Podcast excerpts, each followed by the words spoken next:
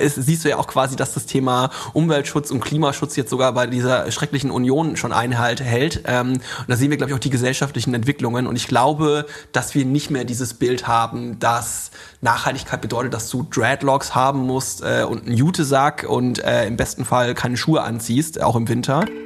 Baby Gut Business, was du von Girlbosses, Medienmachern und Digital Natives lernen kannst. Karrieregeschichten, echte Insider-Tipps und alles rund um Social Media mit Ann-Kathrin Schmitz.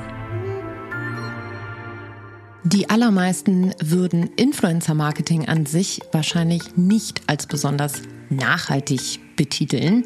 Viele assoziieren mit dem Influencer-Marketing aktuell Werbe-Call to Actions, Rabattcode Schlacht über Instagram-Stories, Swipe-Up-Links, wohin das Auge reicht und grundsätzlich ähm, ein eher auf Skalierbarkeit ausgelegtes Geschäftsmodell, was in seinen Grundzügen auf jeden Fall kapitalistisch ist. Jemand, der das ändern möchte, beziehungsweise der sich es zur Aufgabe gemacht hat, das Influencer-Marketing nachhaltiger zu gestalten, ob das jetzt von Creator-Seite oder Markenseite ist, ist Felix Hummel. Und der ist heute bei mir im Podcast zu Gast, um am Ende mit mir die Frage zu klären, nachhaltiges Influencer-Marketing, geht das überhaupt?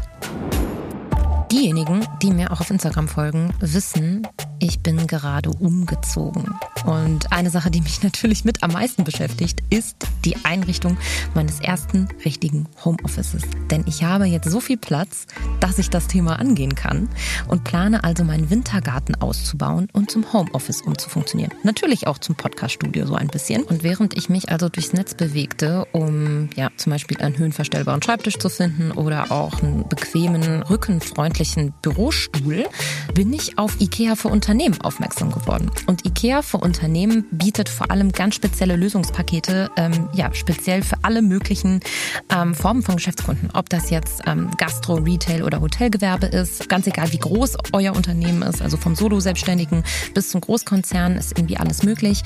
Und zwar bieten die Produkte speziell für die gewerbliche Nutzung an.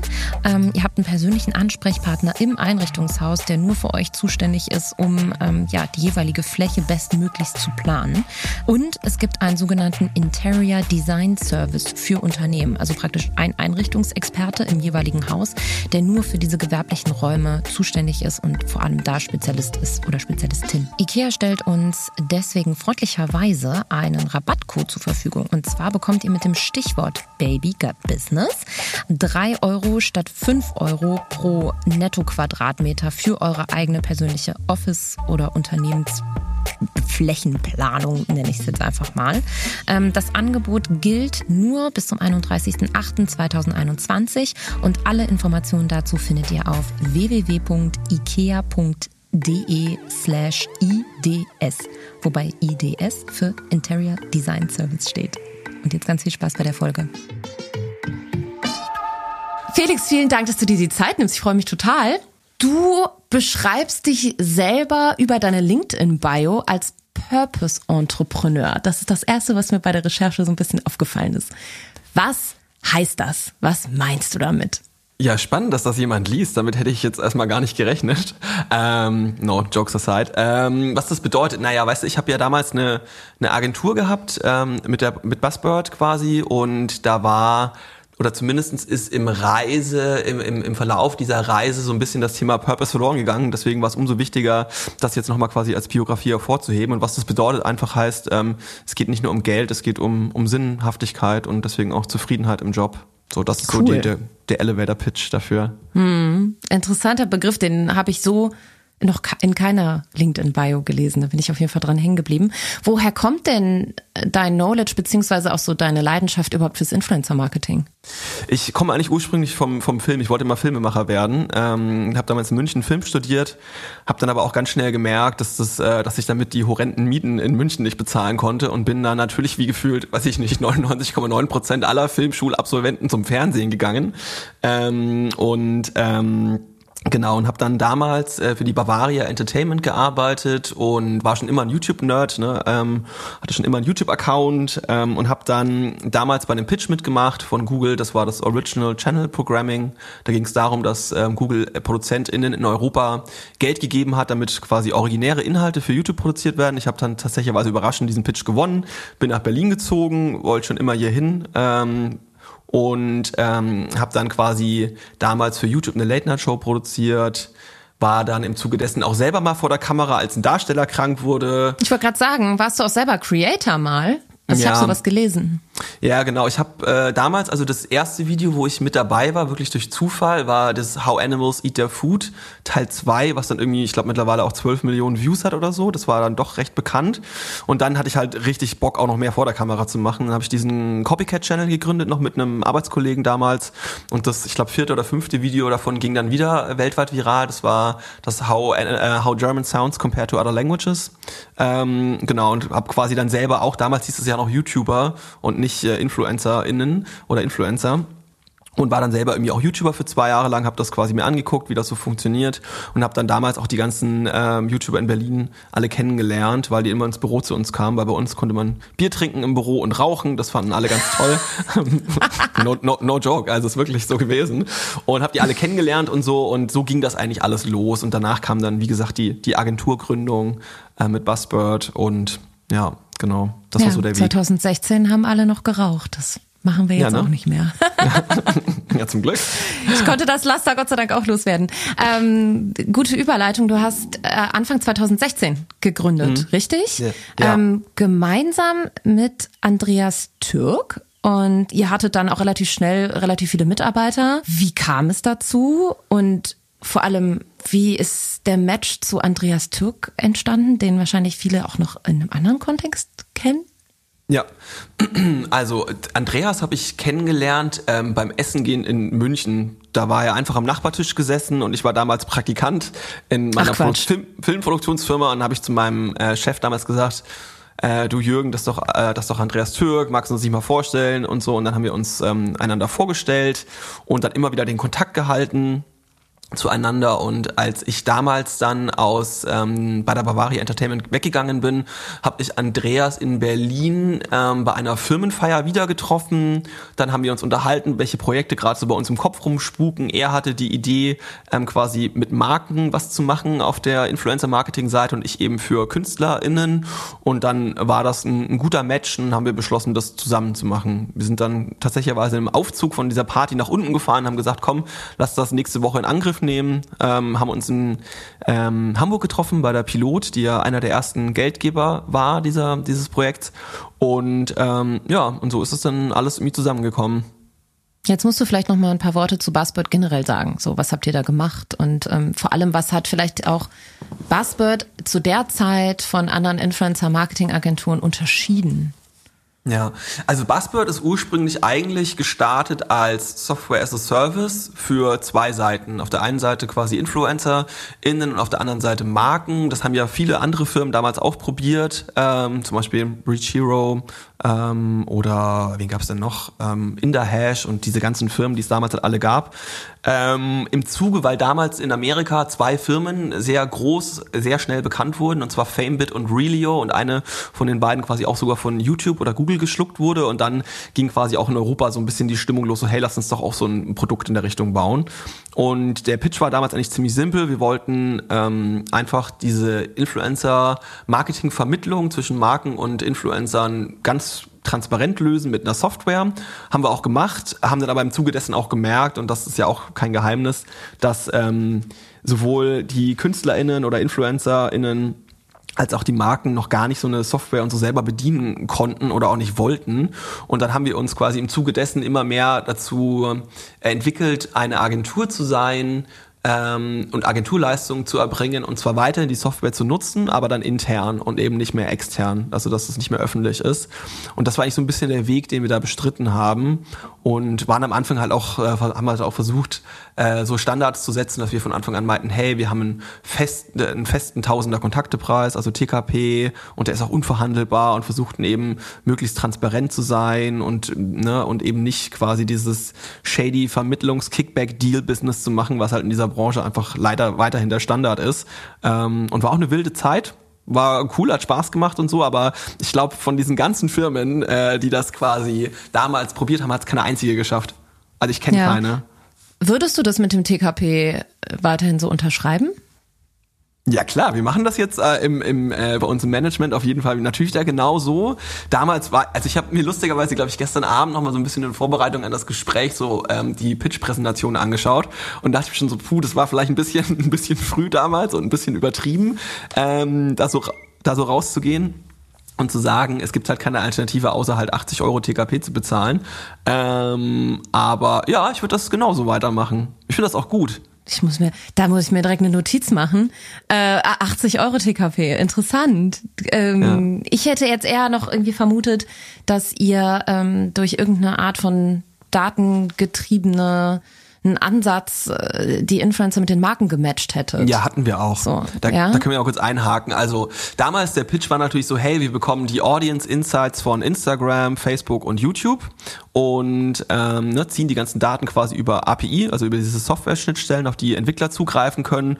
Und auf der anderen Seite geben wir den Werbetreibenden oder Marken eine Maske, wo sie quasi Suchfilter einstellen können und sagen können, hey, wir suchen eine Zielgruppe, die ist 18 bis 24, weiblich, aus Deutschland, die sich für ähm, Sport interessiert. Und wir haben dann quasi ein Matchmaking dahinter erstellt. So, das ging alles gut bis zu dem Zeitpunkt, als ähm, Cambridge Analytica kam ähm, und äh, weltweit Facebook, Grüße gehen raus, äh, die APIs geschlossen haben. Und äh, da gab es ja auch vor kurzem ganz äh, sehr lesenswerten und äh, wirklich reflektierten tollen Beitrag von Robert Levenhagen ähm, über InfluencerDB, die ein ähnliches Schicksal ereilt hat wie uns damals, ähm, und zwar einfach Ausschluss von diesen Schnittstellen. Ähm, und dann konnten diese ganzen Softwares quasi auch gar nicht mehr die Leistung erbringen, die sie am Ende des Tages halt auch verkauft hatten oder gepitcht hatten mhm. an die an die zahlenden KundInnen. Ähm, ja, also wie gesagt, total verrückt ist halt die letzten Jahre in dieser Branche sind absolut crazy und was da alles passiert ist in der Kürze der Zeit ist ähm, wirklich auf global, auf globalem Level ist eigentlich kann man darüber ein ganzes Buch schreiben. Ja, oder auch nicht, weil das Rad sich so schnell dreht, dass Bücherschreiben in der Branche ja überhaupt gar keinen Sinn macht, weil das ist so das häufigste, was mir irgendwie immer wieder in meinem E-Mail-Postfach landet. Ja, willst du nicht mal ein Buch schreiben? Nee, das macht keinen Sinn. Das ist in den nächsten fünf Minuten veraltet. So, das äh, klappt gar nicht. Aber sehr interessant, ja. ja. Und ähm, Robert gehört ja auch zu meinen direkten, zu meinem direkten Netzwerk, zu meinen Verbündeten so ein bisschen. Und ich hatte witzigerweise letzte Woche noch einen Call mit ihm, wo er mir das alles noch mal einmal. Die haben ja mhm. InfluencerDB tatsächlich platt machen müssen, komplett. Ne, das habt mhm. ihr jetzt mit äh, oder das hat das Schicksal hat Buzzbird am Ende nicht ereilt, ähm, weil der datengetriebene Ansatz wahrscheinlich nicht so krass im Fokus auch nach außen. Wir haben halt früh umgestellt. Genau, wir haben einfach früh ja. umgestellt auf das Thema einfach Beratungsleistung und Strategieleistung.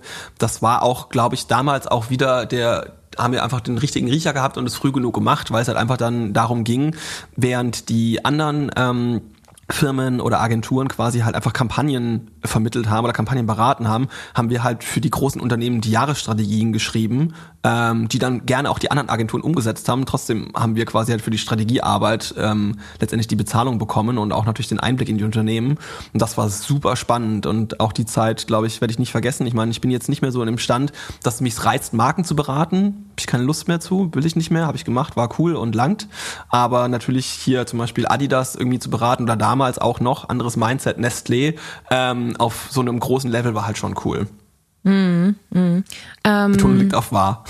ich wollte gerade sagen, Nestlé wird wahrscheinlich nicht mehr zu deinem Kundenstamm zählen jetzt, vermute ich mal. K könnte man äh, so sagen, ja. Äh, kurze Zwischen, wie alt bist du eigentlich, Felix? Äh, ich bin 34 und werde äh, jetzt im August 35. Naja, weil du mhm. sprichst, du? also ich frage, ich bin 30, ja? aber du sprichst so, als ob du schon ein Leben gelebt hättest, so im Influencer-Marketing. Und ich fühle. Ja, wir, können, wir, können, wir, können, wir können gerne über alles reden. Wir müssen nicht nur über Influencer-Marketing sprechen. Aber, ähm, ja. Nee, aber lass uns doch mal zurückgehen. Ähm, mhm. Relativ schnell, nach einem Jahr der Gründung, hat ja dann Pro7 bei euch 42 Prozent der Anteile gekauft an 42,5 sogar, genau. Mhm. Ähm, wieso ist das passiert? Und was hat sich verändert ab dem Zeitpunkt? Ja, also auch da wieder ganz klassisch so ein Unterschied zwischen Felix damals und heute. Damals war das große Thema ähm, bei uns äh, Skalierung, ne? dieses Scaling, dieses klassische Ding, was wir jetzt auch, glaube ich, immer wieder auf LinkedIn lesen, dass alle Menschen denken, dass äh, skalierende Geschäftsmodelle ganz toll sind und super erstrebenswert und so. Und wir waren halt damals genauso drauf und das hat auch gepasst zur damaligen Zeit. Wir wollten quasi expandieren und schneller wachsen und ähm, wollten auch nicht weiterhin bootstrappen, also das quasi eigenfinanzieren, sondern waren damit auch d'accord, irgendwie uns Fremdkapital reinzuholen und haben uns dann auch von Pro7 Sat1 als strategischen Partner versprochen, dass sie als großes Medienunternehmen mit solchen Assets wie Studio 71, die ja auch zu den größten Influencer-Marketing-Firmen der Welt gehören, ähm, äh, uns quasi helfen können, dieses Skalierungsziel zu erreichen. So, das war der Deal. Haben damals aber auch mit ganz vielen anderen klassischen äh, Geldgebern, GeldgeberInnen gesprochen, die halt Venture Capital verteilen, ähm, haben uns dann aber schon für diese strategische Partnerschaft, wie gesagt, entschieden, weil wir uns einfach erhofft hatten, dass ähm, Pro7, wie gesagt, uns da äh, an allen Ecken und Enden, gerade auch mit der E-Commerce-Ausrichtung, die es damals noch gab bei Pro7 Sat1, äh, unterstützen konnte. Aber die gibt's ja mittlerweile, glaube ich, auch nicht mehr, so wie ich das gelesen habe. Ja, man muss vielleicht dazu sagen, für alle HörerInnen, ähm, Pro7 hat damals, also alle großen TV-Sender waren ja so ein bisschen am struggeln, weil äh, der junge Zuschauer ähm, nicht mehr unbedingt äh, zu klassischen linearen Fernsehzeiten eingeschaltet hat und ähm, ja, die haben ganz unterschiedlich, das hatte ich damals noch im Studium, äh, ganz unterschiedliche, auf ganz unterschiedliche Strategien gesetzt. Und Pro7 Sat1 hat damals ähm, ganz viele Startups gekauft oder sich mhm. große Anteile gesichert und haben die dann über ihre ähm, unterstützt auch über ihre klassischen Werbeplatzierungen im TV. Aber Spoiler, hat nicht geklappt, so richtig. Ja, Spo Spoiler, CEO war auch nicht lange da. Ähm, genau, bei Pro7. Ähm, ja, Flaconi zum Beispiel gehört, glaube ich, dazu, ne? kann man ja mal ruhig mal sagen. Ja. Ne? Oder Amorelli, das waren, glaube ich, die größten oder sind immer noch die größten Assets, die da Pro7 Sat1 hält, glaube ich, oder hat oder gehalten hat. Aber die anderen Sachen sind alle gegen die Wand gefahren, so wie ich das mitbekommen. Deswegen hab. seht ihr auch so viel Amorelli-Werbung, wenn ihr eine ja. eurer Lieblingssendungen um 20.15 Uhr schaut. ach, ach so. Ach ja, so. Jetzt, ja. ja. ähm, was ähm, wollte ProSieben denn damit erreichen? Also wollten die, wenn du schon sagst, und das wäre jetzt auch die nächste Frage gewesen, ihr wurdet ja dann mit Studio 71 zusammengelegt so ein bisschen, aber was war deren strategischer Ansatz? Wollte jetzt irgendwie ein TV-Sender ins Influencer-Marketing einsteigen oder ähm, mhm. was, was haben die sich davon versprochen? Naja, am Ende des Tages kann ich dir natürlich jetzt nicht genau sagen, was sich Pro7 seit eins davon versprochen hat. Ich glaube, das war einfach ein strategisches Invest in einen extrem schnell wachsenden Markt. Als wir damals gestartet sind, war irgendwie das Budget in Deutschland bei 71 Millionen Euro und ich glaube, Stand letztes Jahr, also 2020, lag dann das Budget in Deutschland, Werbebudget für Influencer Marketing bei einer Milliarde und es war natürlich auch schlau genug, sich da ähm, früh Claims so abzustecken. Ich denke mal, das war die Strategie dahinter. Ansonsten ähm, war tatsächlich bei Pro7 Sat1 auch so, dass die eher von uns gesagt haben, was ist denn eure Strategie und wie können wir euch dabei supporten, was ja irgendwie auch e extrem wichtig ist, wenn man ähm, mit sich auf so ähm, InvestorInnen einlässt. Ähm, und die haben ja schon ein starkes Asset mit Studio 71 gehabt oder haben das und wollten das halt einfach ausbauen. Ne? Und klar, mhm. am Ende des Tages geht es immer darum, wo kommt der Kontakt zu den Werbetreibenden zustande und wir wissen ja alle, dass TV zwar weiterhin noch Highlights hat, aber dass die Werbebudgets schon wegfließen, ne? ähm, gerade eben in Pre-Roll-Geschäft auf YouTube oder auf Streaming, bei Streaming-Anbietern. Mm, und ich denke mal, dass es auch sicherlich ganz schlau ist und das macht ja Bertelsmann mit RTL genauso und deren Units, die haben ja auch gerade Divi Move zusammengelegt ne, mit ihren äh, Produktionshäusern, hat einfach den Kontakt zu den Werbetreibenden weiterhin aufrechtzuerhalten und zu sagen, ja, wenn er im TV nicht einbucht, dann bucht halt online ein. Und das ist ja auch nicht doof. Mhm. Ja, weil du da ja jetzt so schon relativ tiefe Einblicke hattest in den letzten Jahren, vor allem weil eben ihr so stark oder eng mit ProSieben zusammengearbeitet habt. Ähm, zwei Fragen, vor allem, oder besser gesagt, ich beschreibe jetzt erstmal ein Phänomen oder eine neue mhm. Art äh, der Werbung im TV, die mir ähm, jetzt im letzten Jahr häufiger begegnet ist und die auch häufiger auf meinem Schreibtisch lag als Anfrage. Und zwar sogenannte Influencer-Advertorials. Ne? Also das heißt, ähm, Influencer werden jetzt praktisch ähm, als Prota, Protagonisten in ähm, klassischen Werbespots bei Pro7 in so eine Art Storytelling-Ansatz eingebunden. Ja. Ähm, da würde mich mal deine Meinung interessieren. Vielleicht hast du ja sogar irgendwie Einblicke in Zahlen gehabt, ob das überhaupt ja, funktioniert. Ja, habe ich auch gemacht sogar. Erste mhm. Frage, glaubst du, dass sich diese positiven Effekte des Influencer-Marketings oder des Influencers selber, so Nähe zur Community, Authentizität und so weiter, aufs klassische TV-Werbemodell übertragen lassen? Klappt das? Ist das klug? Mhm. Sag mal so, ich glaube, dass die klassischen TV-ZuschauerInnen nicht die Menschen sind, die auch auf Social Media sind. Das ist so meine Erfahrung. Da gab es immer ein ganz schönes Beispiel, ohne jetzt irgendwie zu sagen, wer das war und was da gemacht wurde. Aber ich war in einer Kampagne involviert, wo ähm, eine App beworben wurde, eine Livestreaming-App ähm, und die haben wurde quasi zuerst über InfluencerInnen beworben. Das war ein mega Erfolg. Das war diese YouNow-Zeit, ja. So, es war aber nicht mhm. YouNow ähm, und hat mega gut funktioniert und die hatten super viele neue AbonnentInnen, die sich diese App runtergeladen haben und gestreamt haben und dann quasi haben sie einmal TV-Werbung quasi dafür geschaltet und haben sich dann komplett die Community äh, zerstört innerhalb dieser App, weil auf einmal halt Leute da reinkamen in diese App, die mit dem ganzen Thema nichts zu tun hatten, die nicht genau wussten, was eigentlich Livestreaming ist. Und dann haben die da irgendwie angefangen, ähm, irgendwie so ne, eine Flirt-App draus zu machen, anstatt dass es da irgendwie um Entertainment und so ging. Und das ging richtig in die Hose. Und seitdem war ich auch so, hm, ich habe mir immer gedacht, so sind denn die Zielgruppen im TV überhaupt die, die ich ansprechen möchte am Ende des Tages bei so klassischen Online-Kampagnen.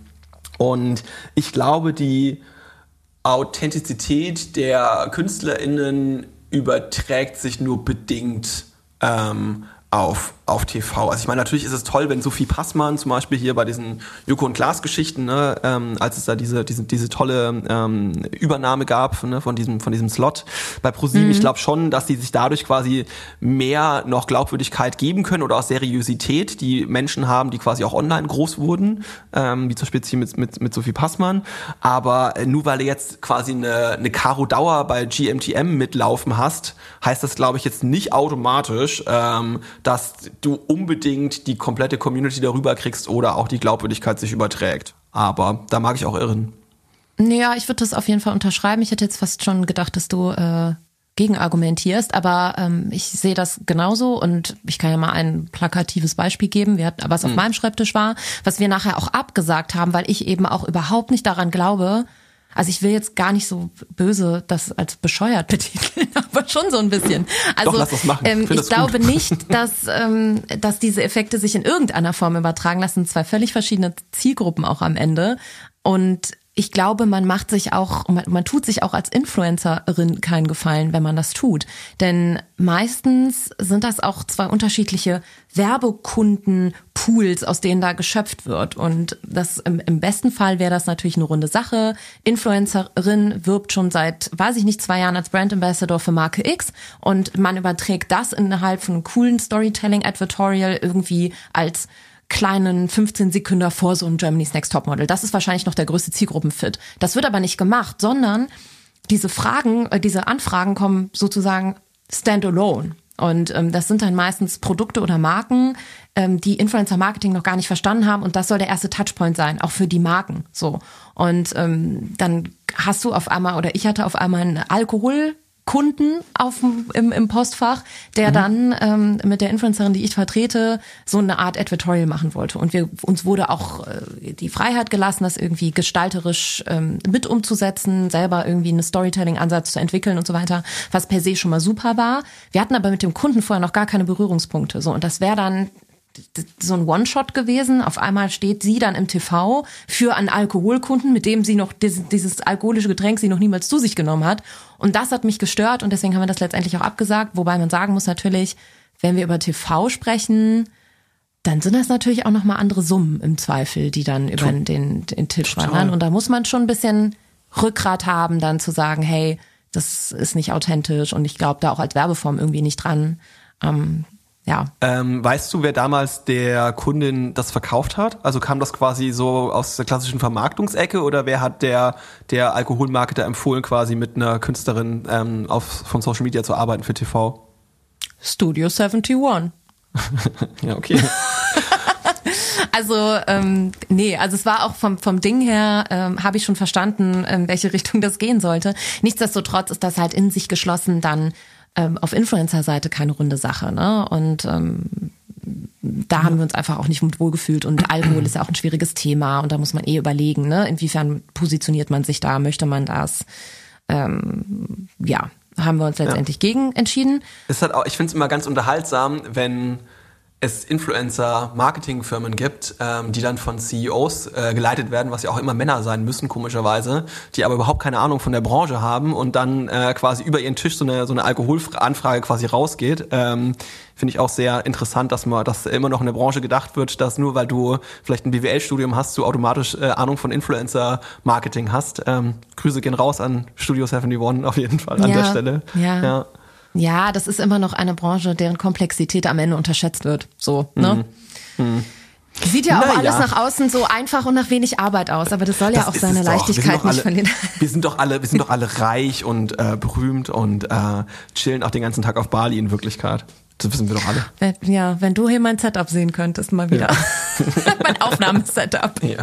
Ähm, zweite super wichtige Frage. Hast du denn Einblicke in Zahlen, Daten, Fakten gehabt oder immer noch, ähm, die irgendwie eine Richtung vorgeben, ob diese Art der Werbeform Influencer im TV was bringt?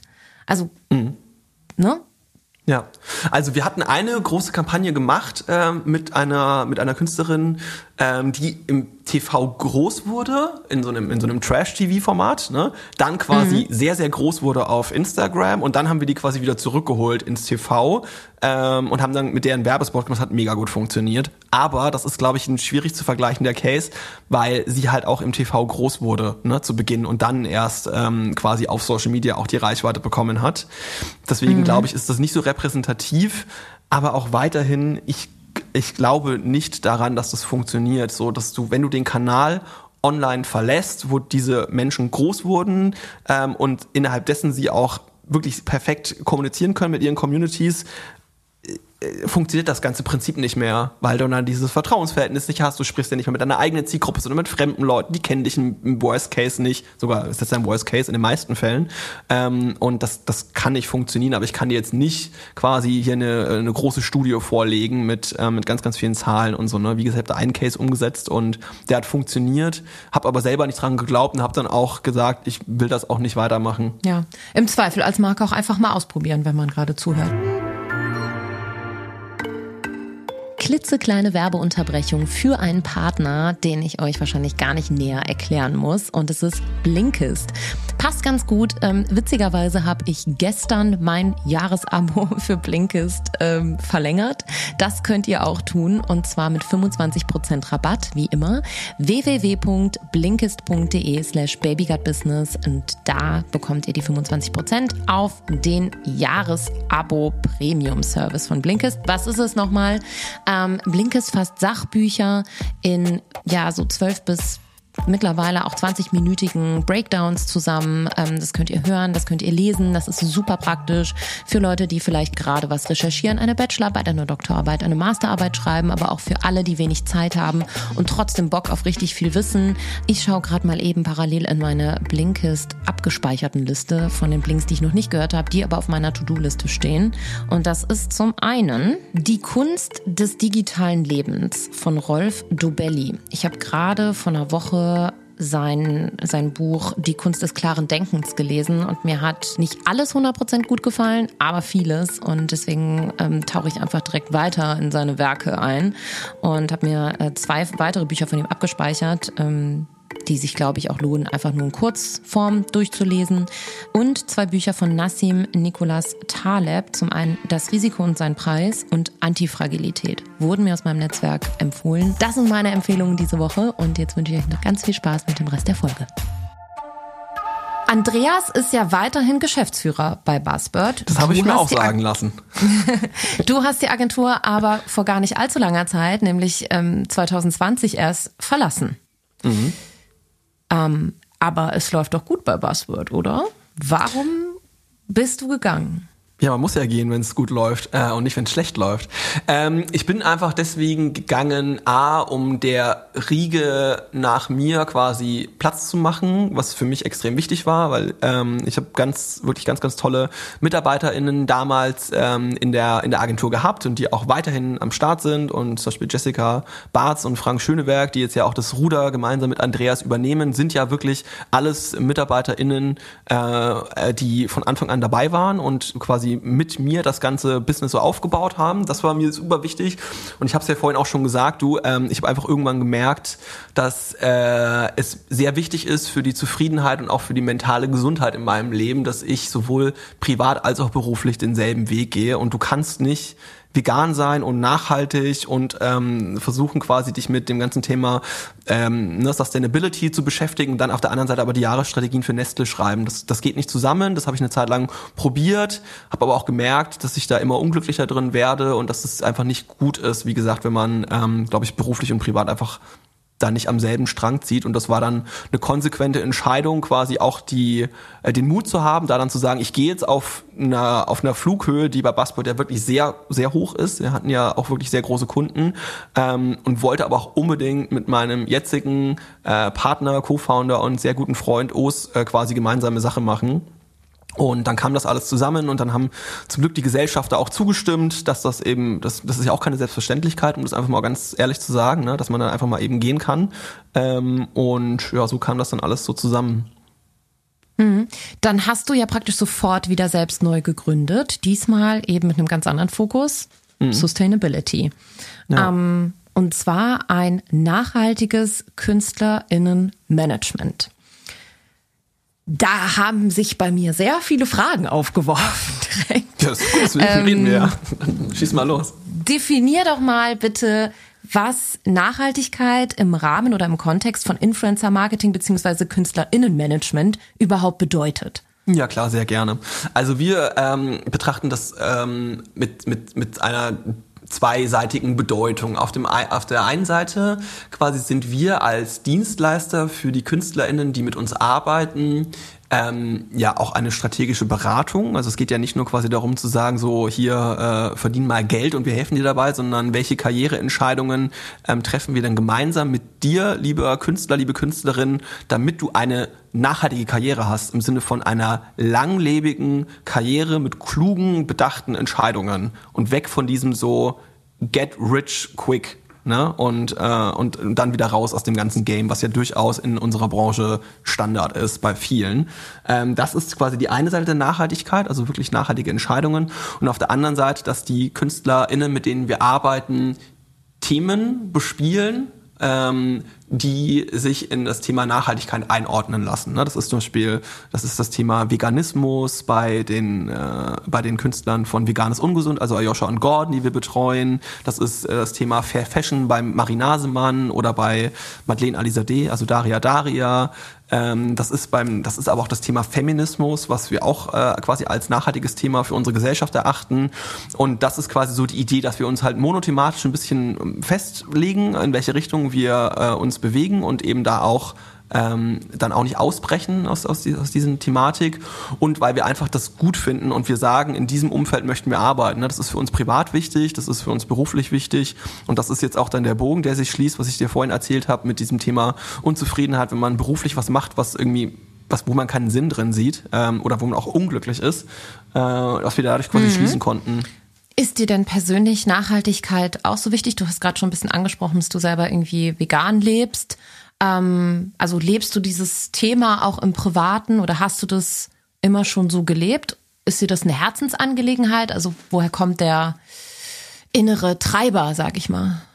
Du, wie gesagt, also das hat sich natürlich auch entwickelt. Ne? Also ich habe ähm, irgendwann einfach bin ich zum Veganismus gekommen aus moralischen Gründen, ähm, ich war, war schon früh Vegetarier, irgendwie so mit Anfang 20 und dann war das so, das hat sich dann irgendwann ergeben, dass ich mir dachte so, als ich dann auch Haustiere hatte, ne, ich habe ja seit, äh, seit zehn Jahren auch äh, zwei Katzen. Und wenn du dann auch mit Tieren so zusammenlebst und so, hat sich immer stärker dieses Gefühl entwickelt, dass wir irgendwie, dass Massentierhaltung, das einer der schlimmsten Verbrechen ist, die wir als Menschen begehen. Ähm, und da, da konnte ich dann moralisch nicht mehr mit klarkommen, das zu unterstützen. Und daher kam so dieser erste Change. Und das andere kam eigentlich auch also das Thema Nachhaltigkeit, so mehr drüber nachzudenken, hey, ähm, was machen wir eigentlich mit unserer Umwelt, kam eigentlich auch erst so, als ab ich 30 wurde. So, ich bin wie gesagt jetzt ja 34 oder werde jetzt 35 und so ab 30 habe ich einfach krass gemerkt, dass es viel wichtigere Themen gibt in meinem Leben und die sich nicht immer nur um mich selber drehen müssen, sondern halt auch um andere Dinge. Und dass man da dann eine Rolle findet und seine Stimme findet ähm, oder ich meine Stimme gefunden habe, war irgendwie so ein Prozess, der ist so passiert ähm, und auch gar nicht so bewusst Das war eher so, ich kriege halt viel Input und viel Feedback von, von anderen Menschen oder wenn ich mich mit Dingen beschäftige, wie zum Beispiel äh, Podcasts ne, oder Büchern. Und irgendwie hat sich das dann so ergeben. Und mittlerweile ist es mir schon extrem wichtig, aber ich suche mir aber auch einzelne Themen raus, wo ich sage, da möchte ich mich jetzt, ähm, möchte ich mich selber halt auch engagieren. Ähm, genieße es aber natürlich extrem, dass ich mit Menschen zusammenarbeiten darf, die eine viel lautere Stimme haben ähm, und doch nochmal viel, viel mehr Menschen erreichen als ich. Und deswegen ist es halt auch wahnsinnig toll, mit den KünstlerInnen zu arbeiten, die wir da haben. Na, dann kann ich so ein bisschen im Hintergrund bleiben, kann die dabei supporten, leiste meinen Beitrag ähm, und ähm, sehe da drin halt auch einen Sinn. Finde ich toll, Felix. Ähm, klingt auch super. Was wir beide auf jeden Fall an dieser Stelle nicht wegreden können, ist, dass hm. Influencer Marketing eigentlich ein durch ich weiß nicht durchtrieben, das ist das falsche Wort, aber so einen doch, durchdringenden doch, ja, kapitalistischen Ansatz verfolgt. Und du hast schon das am Anfang angesprochen mit der Skalierung und irgendwie mhm. ähm, frage ich mich, wie ähm, du vielleicht auch mit Kunden, also vor Kunden argumentierst, beziehungsweise ähm, ja am Ende ähm, was, was deine persönliche Zukunftsvision auch von deiner Agentur oder deinem KünstlerInnenmanagement ist, wenn doch eigentlich Influencer Marketing am Ende dann doch unterm Strich ums, da geht's ums Verkaufen. So. Und am, am, besten für die Kunden so viel wie möglich. Mit so vielen Codes wie möglich. Ja. So, wie vereinst du das? Also, mhm. wie passt das zusammen?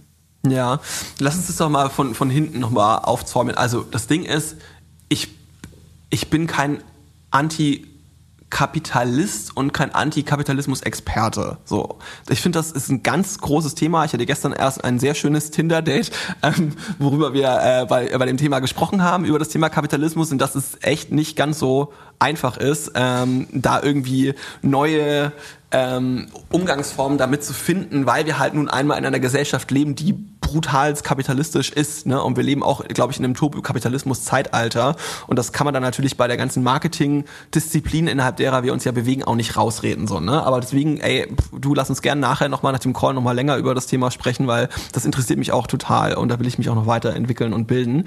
Und dann zu dem Thema, ähm, wie wir das vereinbaren können, moralisch, auch mit der Branche. Ich glaube, da haben wir auf unserer Webseite und äh, innerhalb unserer Wertekommunikation auch nochmal gesagt, so ähm, das Thema Geld verdienen ist für uns kein Ziel, das wir mit einer großen Priorität verfolgen, ist aber notwendiges Übel, um zu überleben. Und ich glaube, da verlieren sich auch ganz viele Menschen aktuell drinnen, die auch aktivistisch tätig sind, weil weil man, ich glaube, das ist nicht so schwarz-weiß. Ne? So mein Psychotherapeut würde es zu mir sagen, so es ist nicht immer alles schwarz und weiß und es gibt halt auch was dazwischen. Und ich glaube, man kann natürlich schon durchaus Geld verdienen, auch mit Aktivismus, ähm, um halt seine Miete zu bezahlen, um halt aus dieser Sicherheit heraus dann auch wieder aktivistisch tätig zu sein. Und ähm, inwiefern wir das auch bei uns dann vereinbaren können, ist folgendes. Wir sind ja nun mal keine Agentur und wir sind auch kein Vermarkter, ähm, so wie die meisten Managements, weil ich, wir sind beide der Meinung, dass die meisten Managements da draußen einfach nur klassische Vermarkter sind, ähm, die E-Mails lesen, E-Mails beantworten und dann Geld damit verdienen. Wir machen ja inhaltliche Beratung der KünstlerInnen. Ne? Also wenn äh, zum Beispiel jetzt ähm, äh, eine Künstlerin bei uns ähm, äh, in, in eigene, ein eigenes Produkt gründen möchte oder die wollen quasi ein neues Format erschaffen auf YouTube oder sie wollen eine Petition veröffentlichen und damit quasi etwas verändern, dann sind ja wir im Hintergrund die, die da ähm, helfen, die das mitgestalten, äh, die das mitplanen und auch umsetzen. Und das ist eine viel höhere Anteil unserer Arbeit, als äh, irgendwelche Kooperationsanfragen zu beantworten, weil das auch wir lehnen die meisten sowieso ab, so ne und ähm, deswegen der größte Anteil unserer Arbeit ist nicht Vermarktung, sondern der größte Anteil unserer Arbeit ist eigentlich mit den Künstlern ihre Karriere voranzutreiben. So, das ist eigentlich mhm. so das mhm. Ding und deswegen ist es moralisch auch vertretbar. Um seine Miete zu bezahlen, muss man halt doch ab und an Kooperationen machen und ich denke mal, das ist auch für alle Parteien, mit denen wir da arbeiten, vollkommen okay.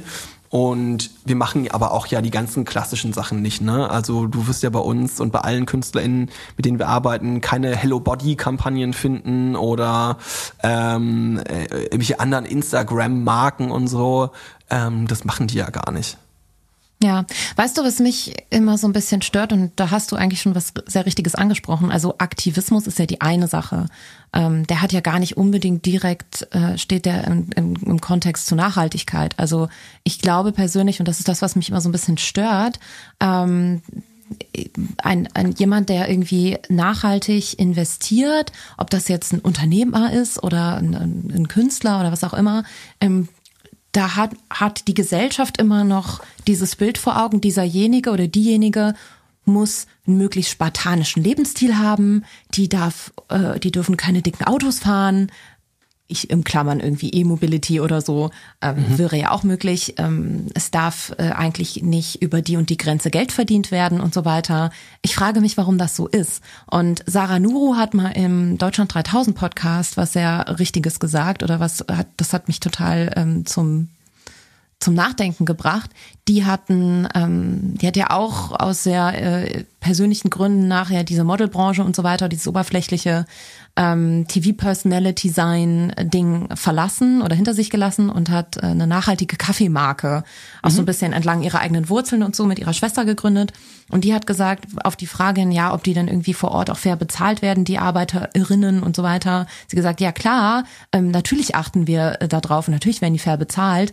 Ähm, ich bin nur manchmal so ein bisschen sauer, wenn es dann heißt, ich dürfte damit dann kein Geld verdienen. So, es ist, in der, also ich glaube auch, dass eine nachhaltige Wirtschaft und das ist jetzt so ein bisschen Metaebene zum Influencer-Marketing, das natürlich irgendwie auch direkt an Wirtschaftlichkeit und äh, Startups und Unternehmen, die irgendwie auch eine grüne Seele haben, geknüpft ist, damit solche Leute wie deine KünstlerInnen ja auch irgendwie arbeiten können oder für irgendwelche Marken werben können mit gutem Gewissen. Ähm, dass das sich erstmal so ein bisschen wandeln muss auch. Dieses Bild von ähm, Nachhaltigkeit. Also Nachhaltigkeit kann sicher kann, kann sicherlich auch sexy und muss sein und muss nicht in so einer Jutesack daherkommen. Weißt du, was ich sagen will? Total. Das ist so. Ne? Das ist es halt darf auch natürlich einfach, kein Greenwashing sein, aber ähm, ich glaube, da liegt so ein bisschen das Imageproblem der Nachhaltigkeit generell. Ähm, und vor allem natürlich dann übertragen auch auf die KünstlerInnen, die dafür im Zweifel werben in ja. deinem Portfolio. Ne? Ja, ich, ich sehe das gar nicht mehr so krass. Also ich erinnere mich halt schon noch, ich weiß ja nicht, ähm, wie, wie du so aufgewachsen bist, aber ich komme ja, ich komme ja vom Land, ne, ähm, aus einem Ort mit 700 Einwohnern und wenn du da Vegetarier warst, da warst du wirklich der weirdeste Mensch der, der, der, der Menschheit so, ne, also wirklich total crazy und im besten Fall verrückt und musst auch in eine Klapsmühle so. Und mittlerweile ist es so, wenn ich bei mir irgendwie in den Supermarkt gehe ähm, oder in, in den Laden nebenan, ist da alles voller veganer Ersatzprodukte und wir reden quasi, wie, wie, wie lecker doch irgendwelche Hafermilch und so ist. Also von daher, ich fand eigentlich der Change, der war jetzt schon relativ schnell innerhalb der letzten 20 Jahre, wie sich dieses Image so entwickelt hat in der Richtung. Und ich sehe aktuell eigentlich schon den Trend, und das sehen wir ja auch, dass jetzt zum Beispiel, ähm, was ich auch sehr unterhaltsam finde, da gibt's auch gute Memes, dass Markus Söder auf einmal anfängt, ständig mit irgendwelchen Bäumen sich zu fotografieren zu lassen. Äh, richtig lustig. Es siehst du ja auch quasi, dass das Thema Umweltschutz und Klimaschutz jetzt sogar bei dieser schrecklichen Union schon Einhalt hält. Ähm, und da sehen wir, glaube ich, auch die gesellschaftlichen Entwicklungen. Und ich glaube, dass wir nicht mehr dieses Bild haben, dass Nachhaltigkeit bedeutet, dass du Dreadlocks haben musst äh, und einen Jutesack und äh, im besten Fall keine Schuhe anziehst, auch im Winter, sondern dass wir uns schon entwickelt hin zu, ähm, es ist schon ein Massenphänomen geworden auf jeden und, Fall, Felix. Sorry, ja. dass ich unterbreche. Ja, nee, du, aber klar. vor kurzer Zeit hatte ich eine deiner Künstlerinnen im Podcast. Das war Daria, mhm. äh, Madeleine. Und ähm, sie hat mir, äh, da war das äh, gerade passiert, dass man ihr eine Waschmaschine geschenkt hatte und ja. ihre Community das scheinbar überhaupt nicht verstanden hat. Und ähm, dann da hatten wir auch genau dieses Gespräch darüber. Und ich war so irritiert und dachte so,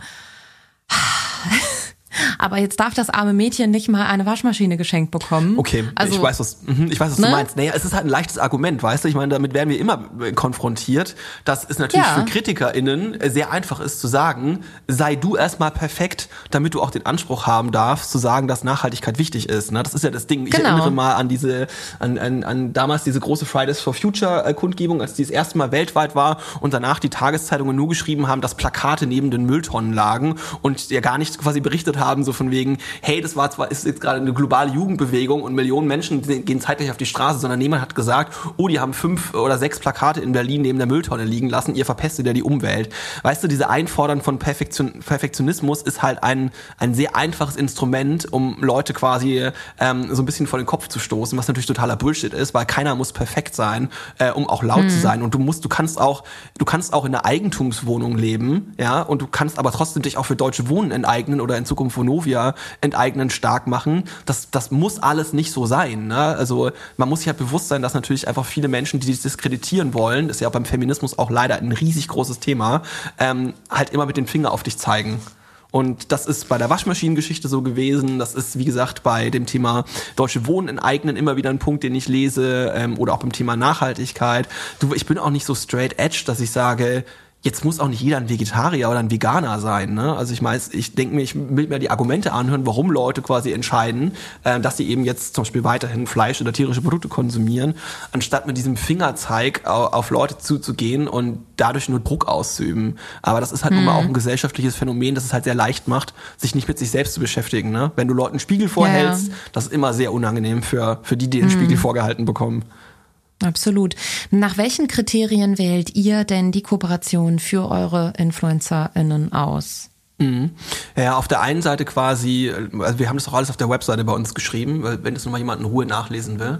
Ähm, warum, also wie wir das eigentlich auswählen, ist quasi, passt erstmal, also ist das Thema, ist die Marke und das, was sie macht, erstmal brand safe, also konform zu den Werten, die eine Influencerin oder eine Künstlerin von uns vertritt ne, und für die sie auch einsteht. Ob das jetzt SDGs sind, ne, von der UN, auf die wir uns quasi committed haben, oder ob das quasi auch Werte sind, ähm, die eben nicht in den SDGs enthalten sind. Ähm, das ist schon mal der, der eine Aspekt. Der andere ist quasi. Du musst vielleicht das, einmal hm? ganz kurz STG erklären. Ja, das sind, es, es sind quasi die Nachhaltigkeitsziele der UN, die kommuniziert wurden. Das sind äh, 17 Stück und da geht es eben in verschiedensten Bereichen, kann man sich quasi als Unternehmen oder auch generell als Person auf einzelne äh, SDGs committen und sagen, hey, das Thema zum Beispiel transparente Lieferkette ist super wichtig oder das Thema äh, sauberes Trinkwasser oder das Thema ähm, wenig äh, Wasser in der Verarbeitung von Textilien. Also gibt es die unterschiedlichsten Kategorien, genau. Und ähm, mhm das ist ja zum Beispiel beim Marie Nasemann äh, super wichtig, die ja als auch dann am 31.05. ihr Buch veröffentlicht. Ähm, äh, ne, wenn man eben für Themen einsteht, muss man natürlich auch gucken, ob die Unternehmen, mit denen man arbeitet oder die Organisationen, mit denen man arbeitet, eben dieselben Werte vertritt. Dann der zweite Aspekt, das meinen die ist eigentlich ernst. Ähm, das ist natürlich super wichtig, weil das Thema Greenwashing, was du ja vorhin schon mehrfach angesprochen hast, ist, hat einfach Gang und Gäbe. So, letztes Jahr kam ein, auch äh, Fun Fact, ein sehr großer Wasserhersteller auf uns zu und wir meinten auch so, ja komm, wir hören uns das mal an, was die so zu erzählen haben. Also, ne? Äh, und haben mhm. auch da halt festgestellt, dann nach äh, ein paar Tagen mit denen zu sprechen, dass es einfach die übelsten Greenwashing-Kampagnen sind, die geplant haben und auch gesagt haben, so, ihr erfüllt exakt das Klischee, was wir schon im Vorfeld von euch hatten und viel Spaß damit, äh, da werden wir auf gar keinen Fall Teil davon sein. Ähm, also meinen die es ernst. Oder ein anderes Beispiel ist halt Rügenwalder Mühle, für die ähm, Mirella letztes Jahr geworben hat quasi, als der CEO dann auch meinte ähm, in einem Interview, dass die quasi planen, das vegane Segment oder das Fleischersatzsegment immer stärker auszubauen, weil das eben so gut funktioniert, bis sie dann quasi irgendwann auch die, ähm, die andere Sparte, also der Fleischerzeugung, ähm, äh, einstellen können. Und das finden wir super cool. Und dann sagen wir, hey, dann, dann kann man auch mal mit so einer Firma Werbung machen. Ähm, mhm. Das ist der andere Aspekt. Und dann natürlich auch, wir gucken uns halt extrem an, ähm, stimmt das alles, was die eigentlich so erzählen. Ne? Zuletzt gab es ja von einem sehr großen äh, äh, Unternehmen äh, einen relativ großen Skandal, dass rauskam, dass die ganzen Labels, die sie sich gegeben haben, ne, auf ihrer Website und auch ihrer Instagram-Biografie, dass die halt alle gar nicht zutreffen, also dass die halt nicht gottszertifiziert sind und dass sie nicht vegan sind und dass sie nicht ähm, tierversuchsfrei und so sind. Und da müssen wir halt extrem dran arbeiten und auch äh, im Hintergrund checken, welche Firmen sind eigentlich in diese Firmen investiert, welche Investoren stecken dahinter, sind das vielleicht InvestorInnen, ähm, die wir gar nicht unterstützen wollen, auch wenn die gar nicht in der Öffentlichkeit sind, weil wir natürlich auch nicht wollen, dass die irgendwelche politischen Agend Agendas dann durchsetzen können mit Geld, mit dem die dann verdienen. Also es ist schon eine sehr umfangreiche Arbeit. Ja, habt ihr schon mal richtig, richtig daneben gelegen? Oder anders gefragt, seid ihr schon mal eingeknickt bei einem Geldbetrag, wo es dann wirklich ja, fast schon ähm, unmoralisch vielleicht gewesen wäre, Nein zu sagen? Nee, tatsächlich nicht. Also wir sind auch ganz stolz darauf, dass wir ähm, die Firma so gebaut haben, auch schon im Gründungsvertrag und im Gesellschaftervertrag, also Os und ich, dass wir auch ähm, niemals quasi andere Menschen mit in diese Firma reinholen können, also Fremdkapital. Deswegen sind die Entscheidungen, die wir treffen, auch nicht von der Meinung oder von der Geldgier anderer abhängig. Und ähm, Os und ich sind nicht so gierig quasi, so dass wir klar, ganz klar sagen können, haben wir noch nie gemacht, also bislang.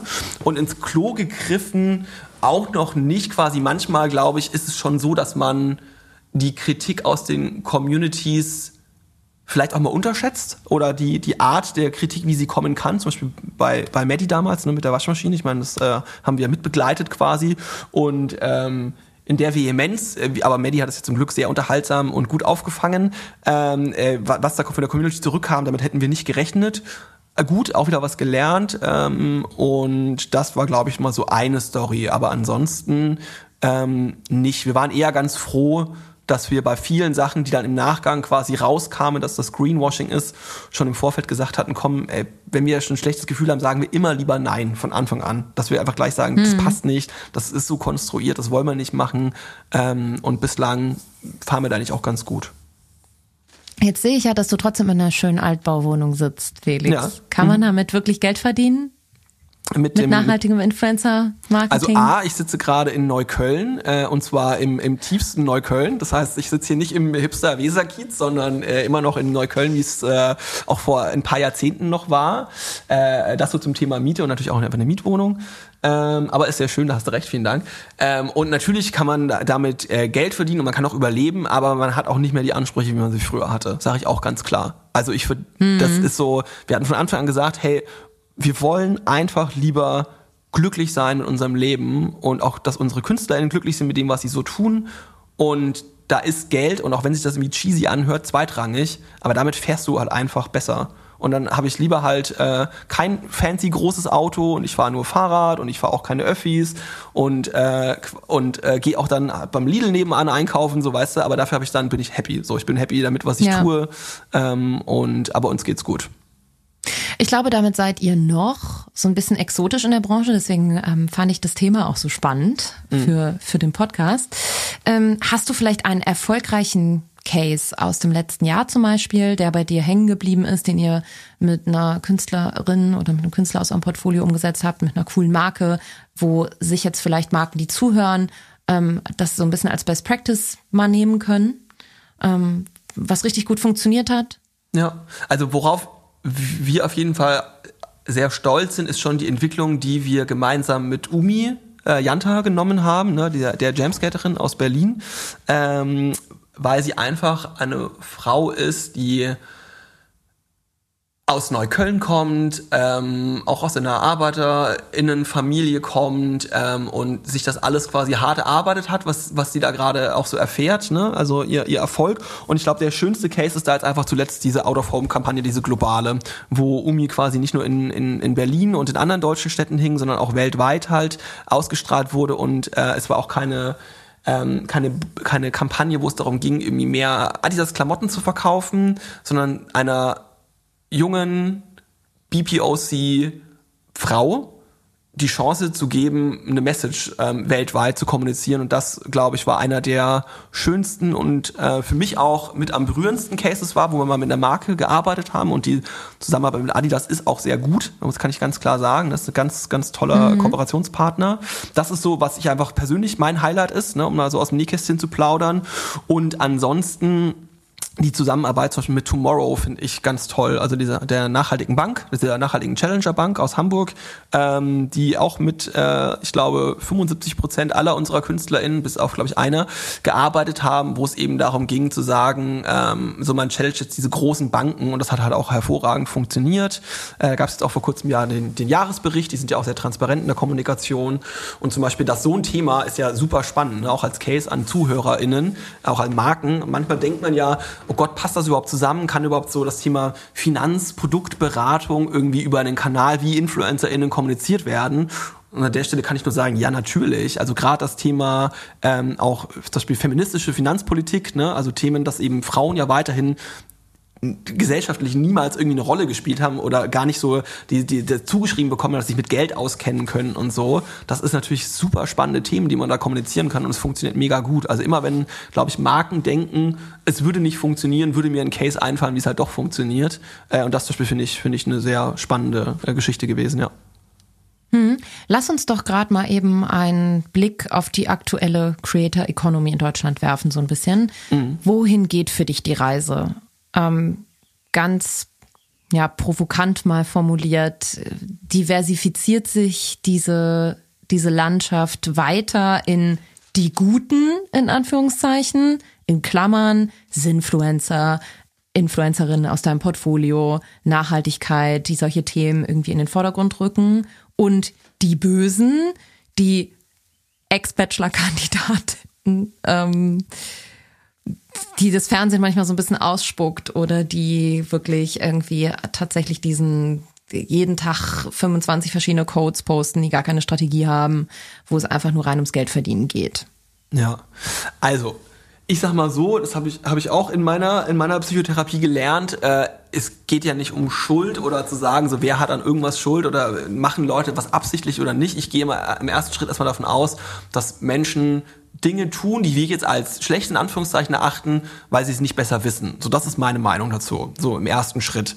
Deswegen glaube ich, natürlich gibt es super viele ähm, äh, KünstlerInnen da draußen auf Social Media, die Dinge tun, die ich nicht gut finde und ich unüberlegt finde und doof aber sie wissen es halt nicht besser und es liegt ja dann an uns und das ist ja auch so dieser klassische Aufruf, den Os und ich auch immer wieder in, in unserer Branche, also im Sinne von, von Management sagen, hey, dann, dann müssen wir diesen Menschen halt helfen, das erstmal zu erkennen, ja, und dann auch besser zu machen. So, bevor wir quasi jetzt den Finger ausstrecken und sagen, alle äh, Bachelor-Kandidatinnen sind doof, so, ne, oder Kandidaten. Ähm, das ist das Erste. Und das Zweite ist, ich glaube, und auch da nochmal dann auch daran direkt anzuschließen, ist so, ganz viele haben einfach auch Angst so, weißt du, das Ding ist, wenn, das ist ja genau das Thema, was, was du und ich vorhin hatten, wo wir gesagt haben, so, wenn du dich einmal äußerst, zum Beispiel politisch jetzt, ja, ähm, dann kommen auf einmal ganz, ganz viele von deinen, von deinen FollowerInnen und sagen erstmal so, hä, warum hast du jetzt so eine Meinung? Wie kann das sein? Du hast doch noch niemals über so ein Thema gesprochen. Du bist ja blöd, ne? Und einfach, glaube ich, super viele Künstler da draußen einfach Angst haben vor der Reaktion der Community ist, die einfach sagen, ja, wenn ich jetzt anfange mit, ähm, darüber zu reden, so, oh ja, übrigens ist vegane Salami auch ganz toll, dass die dann sagen, ja, aber du bist ja nicht 100% vegan Jahren so, ne? Dass eben genau mhm. das kommt und dass wir halt den KünstlerInnen da draußen so ein bisschen die Angst nehmen davor und sie einfach auch, auch emotional zu supporten, so einen Schritt zu gehen. Ich meine, auch die Politisierung, guckt hier ähm, Luisa Dellert an. Ich meine, wie viele Künstler da draußen gibt es, die sich trauen, sich so politisch zu äußern und sich so ins Fadenkreuz zu bewegen, wie, wie Luisa, ne? Ähm, und die dafür auch immer wieder, und ich meine, ich, ich folge ihr äh, privat auch so, ne, ähm, bei, allem, was sie so tut, ständig im, im, ins Kreuzfeuer gerät, manchmal auch zu Recht, ja, auf der einen Seite muss ich auch sagen, manchmal auch nicht, ähm, und quasi den Kopf dahin halten muss, dafür, dass sie sich eben traut, sich zu äußern. Und ich glaube, das ist so, das ist so der Punkt, an dem wir uns gerade befinden. Ich glaube, ich würde auch alle einladen, so alle, die Lust haben, mal über das Thema Politisierung oder, oder auch Aktivismus zu sprechen, dass sie sich auch bei mir jederzeit melden können und, äh, und auch bei OS und wir immer total gerne helfen, bei solchen sensiblen Themen auch irgendwie voranzuschreiten. Ähm, das ist so das eine. Und die andere Meinung, die ich habe, ist, dass ähm, dass es auch zwangsläufig zu einer Veränderung kommen wird, weil die CreatorInnen oder KünstlerInnen, die es schaffen, trotz ihres Älterwerdens quasi eine Relevanz zu behalten, das sind zum Beispiel ganz oft Familien, ja, wo dann das Thema kommt, wir heiraten jetzt, wir bekommen jetzt ein Kind und werden aber trotzdem weiterhin aktiv sein auf Social Media und auch die ihren Content weiterentwickelt haben, ähm, dass da zwangsläufig, zumindest ist das meine Lebenserfahrung, man sich anfängt mit anderen Dingen zu beschäftigen. Mit den Dingen zum Beispiel, wie ist es eigentlich um die Zukunft meiner Kinder bestellt? ähm, wie ist es eigentlich? Kann es eigentlich sein, dass wir in einer globalen Klimakrise gerade sind und wir eigentlich nichts Besseres zu tun haben, außer Hello Body äh, Promo-Codes zu posten auf Instagram mit 70% Rabatt, ähm, dass da automatisch diese Themen aufkommen werden und die Menschen sich damit beschäftigen. So, und das glaube ich, das wird bei den meisten passieren und ich glaube, dann werden sich auch Inhalte ändern. So und das, das glaube ich zum Beispiel ganz stark. So und dann ist es auch wiederum halt ähm,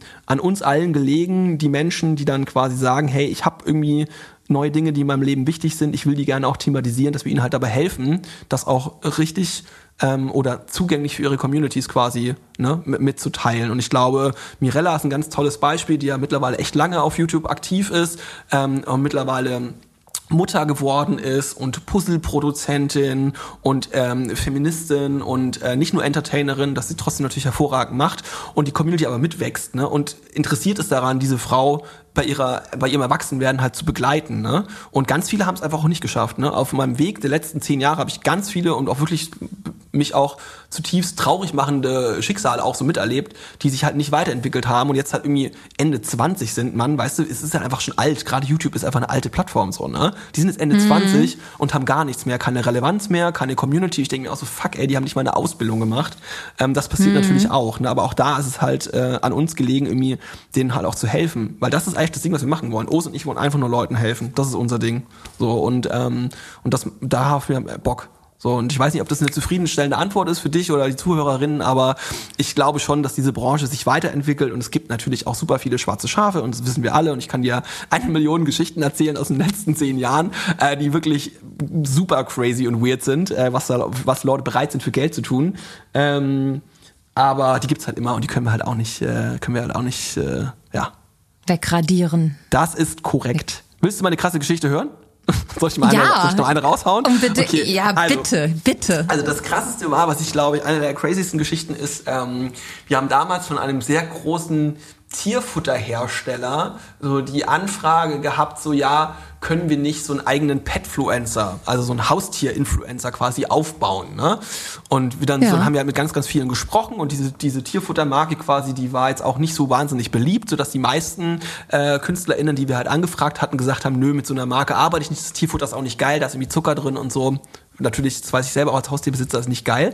Und eine, aber eine Influencerin äh, war dann echt so, ja klar, mache ich sofort, ich kaufe mir jetzt auch ein Tier so, ne? Und die war quasi bereit, ne, obwohl sie gar kein Haustier haben wollte, einfach nur damit sie einen Werbevertrag bekommt, sich ein Tier zu kaufen. Auch finde ich bis heute echt absolut abstrus äh, und dann quasi auch einen Kanal aufzubauen und ähm, und dann quasi Hauptsache halt damit Geld zu verdienen, ne? Und halt gar nicht irgendwie um das Tierwohl so besorgt zu sein. Und das fand ich schon echt krass, wo ich dachte so, wow, die Leute sind wirklich bereit, alles für Geld zu machen. So, ähm, Ja. ja. Okay, das ist eine interessante Geschichte. Weißt du, weißt du, was mir da an den Kopf kommt? Ich bin jahrelang, ähm, also ich liebe es auch Tieren auf Instagram zu folgen.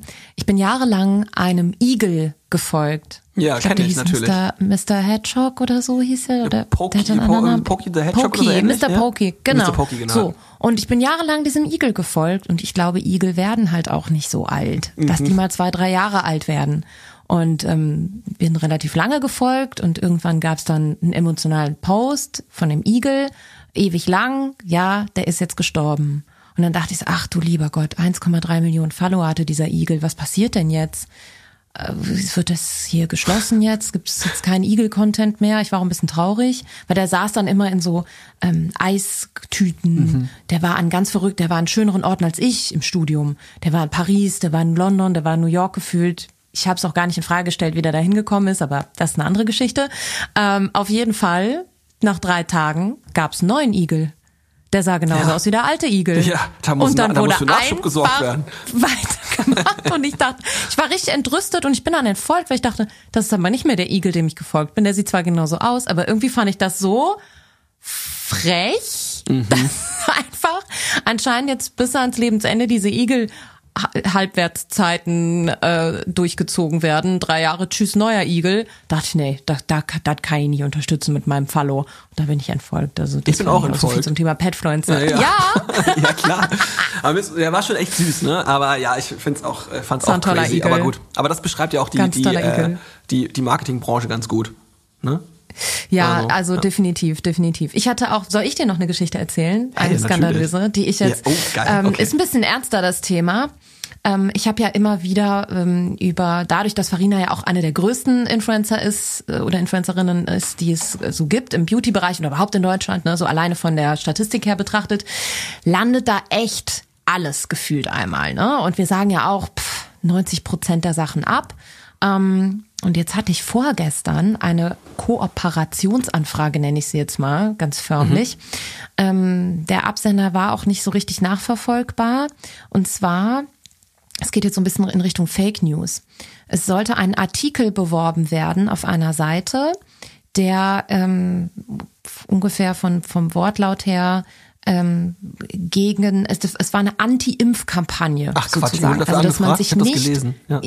Hast du das gelesen? Ja, hab ich gelesen, ja, So, ja. und ich fand das so, in, also ich habe das äh, gelesen, dachte so, hey, spinne ich jetzt oder ist das jetzt so, ein, so eine Anti-Impf-Kampagnen-Kooperationsanfrage? Es wurde auch sofort nach Statistiken des Influen der Influencerin gefragt, ähm, nach Story-Views und so weiter. Also sie meinten das schon ernst. Und ich dachte, okay, pass auf, ähm, in, super interessant. Ich antworte denen jetzt, habe denen aber nicht Farinas Statistiken, sondern aus meinem Account geschickt, so damit die keine Daten haben. Bei meinen ist es jetzt äh, ist zweitrangig wichtig, würde ich sagen. Ähm, und habe äh, darauf geantwortet und so, hey, ähm, ja, können wir uns total gut vorstellen, das zu machen. Ähm, hier sind die Statistiken. Ähm, habe dann irgendeinen wahllosen Preis genannt, wo ich dachte, okay, da antworten die dann auch drauf oder den nehmen die an, 1000 Euro oder so für eine Story oder einen Post. Ähm, würden wir gerne machen. Wie sieht denn das Briefing aus? Weil ich das jetzt unbedingt investigativ recherchieren wollte, wer dahinter steckt, wie weit du das Spiel treiben kannst und ob die wirklich, ob, ob mittlerweile das Influencer-Marketing so weit ist, ähm, oder dass das als Hebel genommen wird, eben auch für die dunkle Seite, sage ich jetzt mal ganz pathetisch. Ja. Ich fand, ich fand das auch richtig krass. Ich habe das gestern auf Twitter gesehen. Da haben auch Leute das Briefing dann noch veröffentlicht. Also es gibt so Screenshots. Ne? Ich glaube, Mirko Trutschmann aus Deutschland wurde auch angefragt. Also hier Mr. Wissen to go. Ähm, der hat das, glaube ich, auch veröffentlicht äh, gestern, auch auf Twitter. Finde ich richtig ah, krass. Ich finde auch, ja, vor allem ist es echt spannend rauszufinden, ne, welche, welche Regierung äh, da dahinter steckt, ne? Weil es ist ja eine Agentur ja. aus London, habe ich mir gelesen und so. Und es mhm. gibt Verbindungen. Also ich bleibe auf jeden Fall ja. dran, Leute. Ja, mega spannend. Äh, ich habe noch keine Antwort bekommen, aber das kommt bestimmt noch. Ich werde, wird man, wird, werde ich aufarbeiten. Ähm, Felix, dann zum Abschluss. Was sind denn so deine drei, sage ich jetzt mal, Top-Learnings aus deiner Buzzword-Zeit? Ähm, und was willst du vielleicht bei der neuen Gründung diesmal besser machen? Was hast du gelernt, was du uns noch mitgeben kannst? Ja, also was mir super wichtig ist, gerade auch jetzt in die Richtung Entrepreneur-Dasein, also UnternehmerInnen-Dasein, ist es so, Geld anzunehmen von anderen ist, ist nicht cool. So, ich weiß auch nicht, woher das kommt, dass auch immer alle sagen so, yo, wir haben eine, in, äh, eine Finanzierungsrunde gemacht und haben dann vom Wording her, muss ich immer sehr lachen, haben dann so eine mhm. Million Euro eingesammelt. Nee, du sammelst kein Geld ein, du kriegst einen Kredit von jemandem, der sein Geld zurück will und du kriegst, der kriegt dafür noch Anteile von deiner Firma don't fucking do it. Verkauf nicht dein Baby an irgendwelche Leute, sondern mach dein Ding selber und dann nimm dir lieber einen Sparkassenkredit oder was weiß ich, einen Bankkredit und bootstrap dein eigenes Ding und lass dir nicht von anderen Leuten reinreden. So, das ist mir mega wichtig, gerade auch für junge GründerInnen, ähm, weil es irgendwie so eine Bewegung gibt, die das als, die das glorifiziert, dass das cool sei. Und das ist nicht cool so, sorry, es ist einfach nicht cool. Ähm, und jeder, der das mal gemacht hat, weiß nämlich auch, dass es nicht cool ist. Ähm, das ist das eine. Das andere ist ähm, einfach, dass wir, also muss ich mir auch gar nicht wünschen, weil wir das ja schon leben jetzt seit über einem Jahr, einfach genau mit den Werten, die wir gegründet haben, dass wir die halt weiter vertreten so, dass wir einfach halt ähm, für Dinge uns stark machen, die wir so tun wollen und dass äh, Geld immer eine untergeordnete ähm, Rolle spielen sollte in, in den Entscheidungen, die wir so treffen.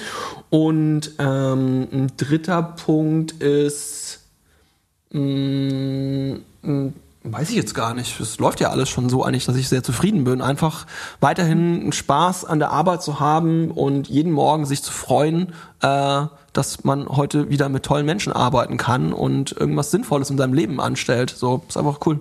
Mhm. Weg von diesem 9 Bei mir ist es gerade so ein bisschen, ja, bei mir ist es gerade so ein bisschen, und ich höre das bei dir auch raus, ähm, dass du ja auch ganz offen so eine Psychotherapie und sowas ansprichst. Also vielleicht auch nicht zu viel zu arbeiten, ne? Also sich nicht in Grund und Boden zu ja arbeiten das ist auch wichtig. im Sinne das ist auch so ein Ding. Guck mal, Mindset, ich weiß, ne? Ja, ich weiß auch gar nicht, was dieses, was dieses immer so soll, dieses so, ja, work hard, play hard und so. Nee, Leute, das ist so, das ist so Bullshit-Bingo. So, warum will man das machen? Und ich mache sechseinhalb Jahre lang Psychotherapie und kann dir auch sagen, ich hätte meine Gründung mit Buzzword auch fucking nicht überlebt ohne meinen Therapeuten. Ja, äh, besser, besser Mann ever. So kann ich nur empfehlen. Ganz toller Typ, ähm, weil es einfach super wichtig ist, dass wir auf uns aufpassen. Man, es ist, es ist, es ist. Os hat da mal ganz kurz eine ganz schöne Nachricht zu mir geschickt, weil er gerade beim Psychiater war. Ähm, ne, hat er auch öffentlich gemacht mit seinem ADHS und so. Und ich habe ja auch ADHS. Und ich meine so, haha, lustig. Und ich habe nachher äh, Psychotherapie um 16 Uhr und wir sind schon so zwei Dudes, so beide irgendwie so Psychiater und Psychotherapeuten. Da meinte er, ja, Felix, das Ding ist, warum das cool ist, weil wir auf uns aufpassen. So, und das sollten, das würde ich mir wünschen, dass das andere auch tun. Und dass wir wegkommen von dieser komischen,